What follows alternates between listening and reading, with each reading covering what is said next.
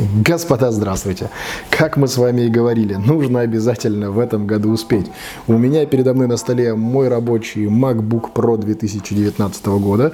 И я спецом сегодня с собой взял. Это мой домашний MacBook Air 2019 года. О нем мы с вами сегодня и будем говорить. Приобрел я его по осени 2019 года, чисто как а, домашняя печатная машинка и замена многострадальному Asus, о котором уже было видео на этом канале. Если что, оно появится вот здесь вот подсказочкой в уголочке. Там был большой разбор того, о чем же нам умалчивают блогеры в YouTube.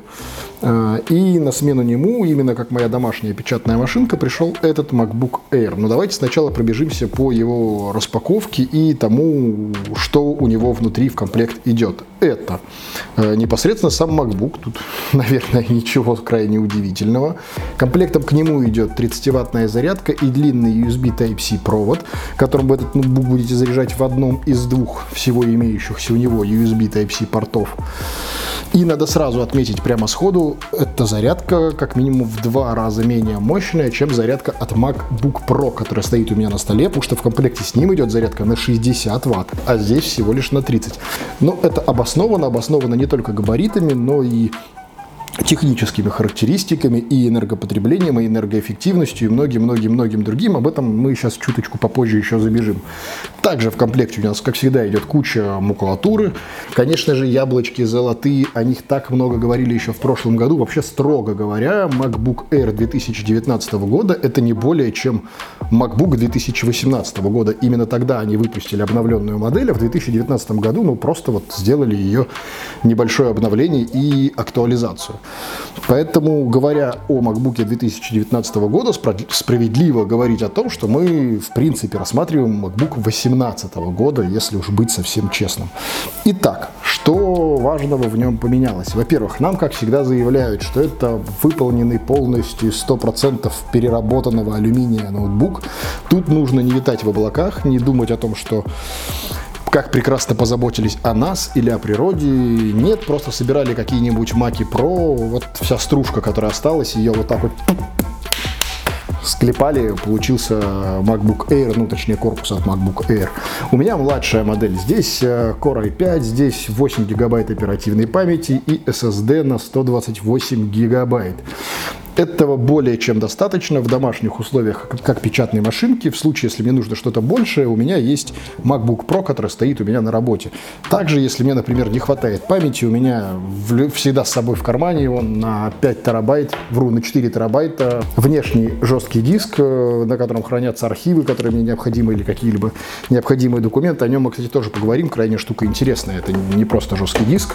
Но давайте все-таки именно об этих прекрасных ноутбуках с вами поговорим. Первое самое важное, бросающееся в глаза отличие, это отсутствие тачбара. Гореть ему в аду, как говорят многие, почему-то, не знаю почему, на мой взгляд, тачбар это крайне удобная штука. Раз, мы это уже обсуждали в видео, когда говорили про MacBook Pro. Однако же без него можно жить. И, например, в домашних условиях, э, учитывая, что я его открываю чисто как печатную машинку, для каких-то там целей написать какой-то большой текст, э, посмотреть какие-то документы, подключиться к удаленному рабочему столу, например, и поработать, э, да как-то ты не испытываешь каких-то глобальных э, чувств дискомфорта, когда этого тачбара нет. Так же, как ты не испытываешь каких-то чувств дискомфорта, когда тачбар есть. То есть я не понимаю ни тот, ни другой лагерь, ни тех, кто топит за то, что этого тачбара здесь быть не должно, и это ужас, ни как тех, кто кричит, что тачбар это что-то прямо невероятное и прям прорыв. Да, в каких-то вещах удобно. Можно ли без него прожить? Да, определенно да. Конечно же, полностью поменяли и переработали дизайн самого MacBook. Вот с одного взгляда на него можно понять, что это обновленная линейка 2018 и далее, просто по его внешнему виду. У него стали достаточно тонкие рамки. У него корпус привели в общее такое схожее состояние с э, прошками и остальными буками тоже. Э, добавили сканер отпечатка пальцев, который работает идеально. Было бы странно, если бы на ноутбуках э, как-то странно работали. Это та компания, которая эту технологию толкала в массы, это та компания, которая эту технологию начала, по сути, первой применять массово. Это компания, которая ну, ей, в общем, просто вот она обязана была сделать это хорошо и сделала это хорошо. Вопросов тут вообще никаких нет. Экран. Экран сюда добавили супер ретина, все дела. Однако, в отличие от MacBook Pro 2019 года, покрытия полного DCI-P3 здесь нет. И различия цветов на нем и на MacBook Pro вот кроме шуток, видно невооруженным глазом. То есть, если ваши задачи все-таки сводятся к тому, чтобы на нем постоянно что-то дизайнить, цветокорить и прочее, прочее, прочее, наверное, эта штука вам не подойдет. Как временное решение, как вот у меня, например, там дома на коленке что-нибудь сделать, да, базару ноль, эта штука вывозит. Если же нужно что-то более серьезное, MacBook Pro это то, что вот будет вам необходимо. Спускаясь плавно вниз от экрана, клавиатура.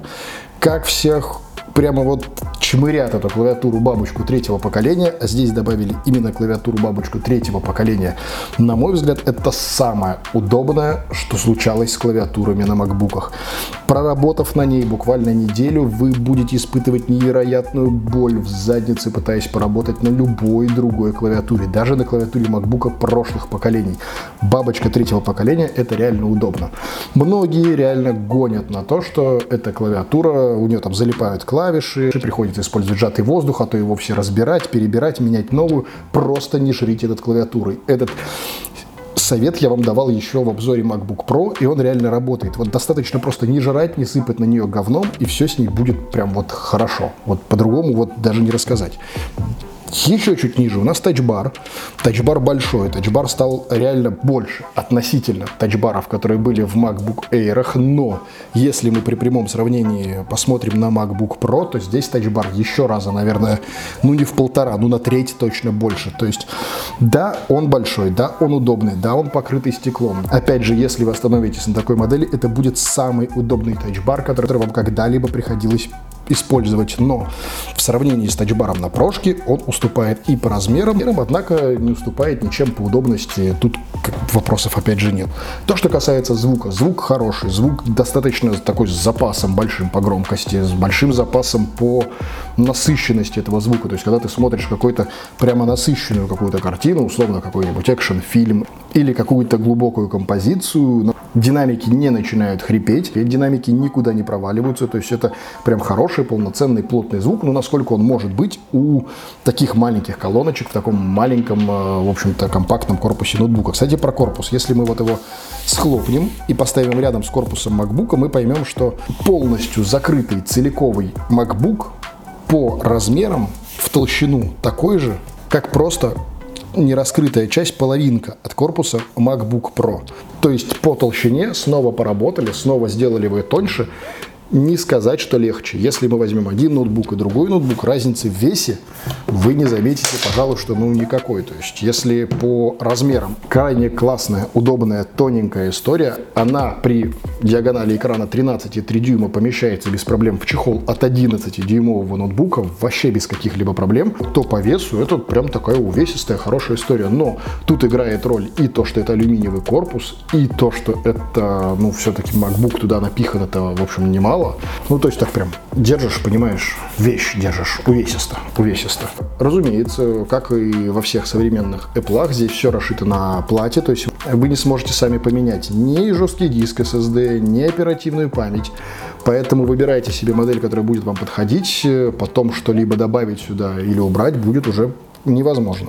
Э, касательно его производительности, я одно время очень переживал и топил за технические характеристики на бумаге. Мы об этом с вами говорили в видео про MacBook Pro. На поверку оказалось, что цифры не так важны. Если вам интересен подробный разбор именно этого, то опять же вот здесь вот выскочит э, подсказочка, в которой будет разбор MacBook Pro и объяснение того, почему цифры на бумаге вообще не имеют никакого значения. Air, в общем-то, не особо далеко от него отстает. И в каких-то базовых задачах они практически не отличаются вообще по производительности. Вот вы не заметите каким-то там э, невооруженным глазом разницы. Если вы начинаете делать какие-то узкоспециализированные вещи, ну, например, я начинаю монтировать на этом ноутбуке вместо этого. Ну, например, на выходных нужно видео, видео выложить на канал. И если я выкладываю что-то на выходных или монтирую что-то в выходной день, если у меня есть на это свободное время, то начинаешь понимать разницу. Например, MacBook Air – то же самое видео, которое монтировалось на прошке, э, вместо двух минут на MacBook Pro э, монтируют где-то минут за 8 цифрах разница существенная, это 400%. По большому же счету 2 минуты или 8 минут, ну не столь большая разница, учитывая, что видео я монтирую всегда, точнее исходники, которые я в этом видео делаю и снимаю в частности. И это видео, это 4К 60 кадров в секунду, которое мы переделываем потом э, в Full HD 30 кадров в секунду. Ну, по банальной причине, что, как говорит статистика на YouTube, 90, наверное, 5% из вас вот смотрит его на своем смартфоне, а значит в 4К, в общем-то, наверное, особо смысла никакого и нет. Поэтому, то есть видео в 4К 60 кадров в секунду, переделанное в 1080 на 30 кадров в секунду и длиной примерно в 15 минут, вот этот ноутбук делает за 2 минуты, вот этот ноутбук делает за 8 минут. Насколько это существенная разница, решать, конечно же, вам в первую очередь. Вот я для себя считаю, что эта разница небольшая, хоть в цифрах опять же, разница и приличная, это 400%, повторюсь. Но вот в чисто временном интервале и в численном обозначении это не столь большая и существенная разница. Напомню, мой HP Omen в самой жирной комплектации делал то же самое примерно за минут 15-20. Поэтому, опять же, MacBook Air со своим, на мой взгляд, около идеальным, тонким, легким корпусом, э, со своей мобильностью, делает в любом случае те задачи, которые, например, важны мне, ну, минимум в два раза быстрее, чем HP Omen, такая здоровая махина на пол стола, которая весит там неимоверно. Поэтому мой выбор был э, понятен, был очевиден.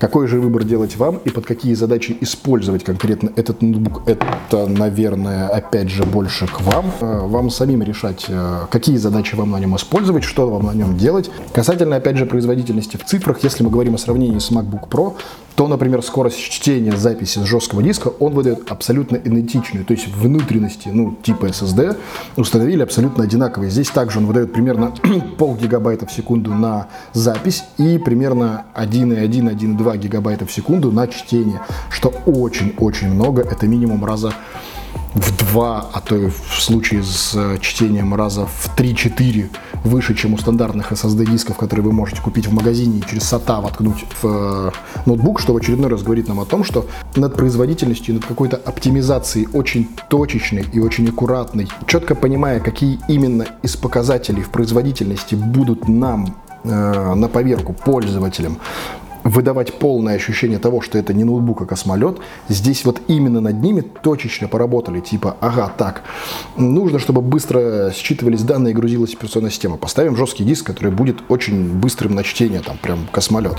Поставим оперативную память, которая будет немного, но она будет работать идеально и за счет оптимизации отрабатывать больше и лучше, чем условные 32-гиговые планки там на винде. Ага, поставили. Нам нужен процессор, который будет с одной стороны мощным, с другой стороны энергетичным, энергоэффективным и с другой стороны не будет тротлить. Ага, поставили. То есть поработали именно точечно вот над теми вещами, которые нам будут создавать полное ощущение того, что это космолет. И это у компании Apple в очередной раз получилось. Магия, вот она именно в этом, в каких-то маленьких, тоненьких детальках, которые нам дают четкое понимание того, что да, вы не зря заплатили деньги. Учитывая, что это некая такая входная модель и стоит она относительно недорого, это условных там 80-90 тысяч рублей в старте, это более чем удачное решение и более чем удачное вложение денег. Я, наверное, не буду останавливаться здесь на том, что здесь с одной стороны два USB Type-C, с другой стороны только 3,5 мм джек, то есть у нас всего лишь два порта, которые можно использовать на этом ноутбуке. Опять же, в нашем видео вот здесь будет про него еще раз выйдет для тех, кто в бронепоезде поезде ссылочка про MacBook Pro 2019 года мы уже обсуждали, в частности, и USB-переходники. Ну вот, например, от моего ноутбука, я вам прям вот так вот оторву, видите, у меня прям всунут переходник, в котором куча проводов, и я не испытываю вообще никаких проблем с тем, чтобы использовать э, ноутбук так или иначе с двумя портами. И прочее, прочее, прочее. В общем, те или иные нюансы именно новых корпусов от э, MacBook'ов тех или иных моделей. Все эти особенности и плюсы и минусы их использования мы рассматривали в том видео. В этом же видео хотелось поговорить именно о том, что же такого интересного и необычного сделали именно в MacBook Air. И получился ли у них новый обновленный MacBook Air, и получилось ли у них это обновление, нужно ли, востребовано ли оно, актуально ли оно. И ответ на все эти вопросы, как ни странно, да. И как всегда, это да, ровно если вы сами понимаете, зачем вам это нужно. Думайте всегда своей собственной головой. Не перестану вам это повторять. Кстати, если я вам постоянно это повторяю и что-либо транслирую вот так вот с экрана, вам уже начало потихонечку надоедать, то мы начали запускать подкаст-версии наших передач. Пока что это работает только в Телеграме. Ссылочка на него внизу в описании. Но мы уже загрузили на площадку подкастов полную подборку всех наших выпусков, адаптированных под аудио и такую подкаст-версию, что ли эм, Сейчас ждем одобрения от разного рода платформ. Сейчас это уже Telegram, э, повторюсь, ссылка в описании. Это ВКонтакте, ссылка на него тоже в описании. Spotify. Э, в скором времени, я надеюсь, мы появимся, по крайней мере, мы подали туда заявки Яндекс Музыка, Google подкасты, Apple Music и так далее, и так далее, и так далее. В общем, все те площадки подкастов, которые, ну, многие из вас, наверное, используют. Сейчас тема подкастов как-то так очень очень на подъеме, что ли, я и сам их нередко слушаю. В общем, на всех этих площадках нас можно найти в, аудио, в аудиоверсиях, если смотреть вот так вот напрямую на меня в Ютубе вам уже несколько надоедает. Ссылочки, повторюсь, внизу в описании. Если будут появляться новые площадки, то на новые площадки ссылочки там также будут обновляться и появляться. На этом канале новые видео, я думаю, что выйдет прямо завтра. Я думаю, что 31 декабря это вполне адекватное время, чтобы выпустить видео. Да и в принципе мы не планируем останавливаться и на праздниках, и держать, и держать темп, выкладывая каждый рабочий день по одному новому видео для вас. Надеюсь, вам эти видео заходят. Кнопочка вот здесь вот подписаться, которую вы нажмете, будет лучшим тому подтверждением. Вот здесь вот в уголочках YouTube предложит вам другие видео, которые есть на этом канале. Увидимся с вами на них, а также в комментариях внизу, в которых я с радостью с вами пообщаюсь. Ну и до новых встреч уже прям завтра. Пока.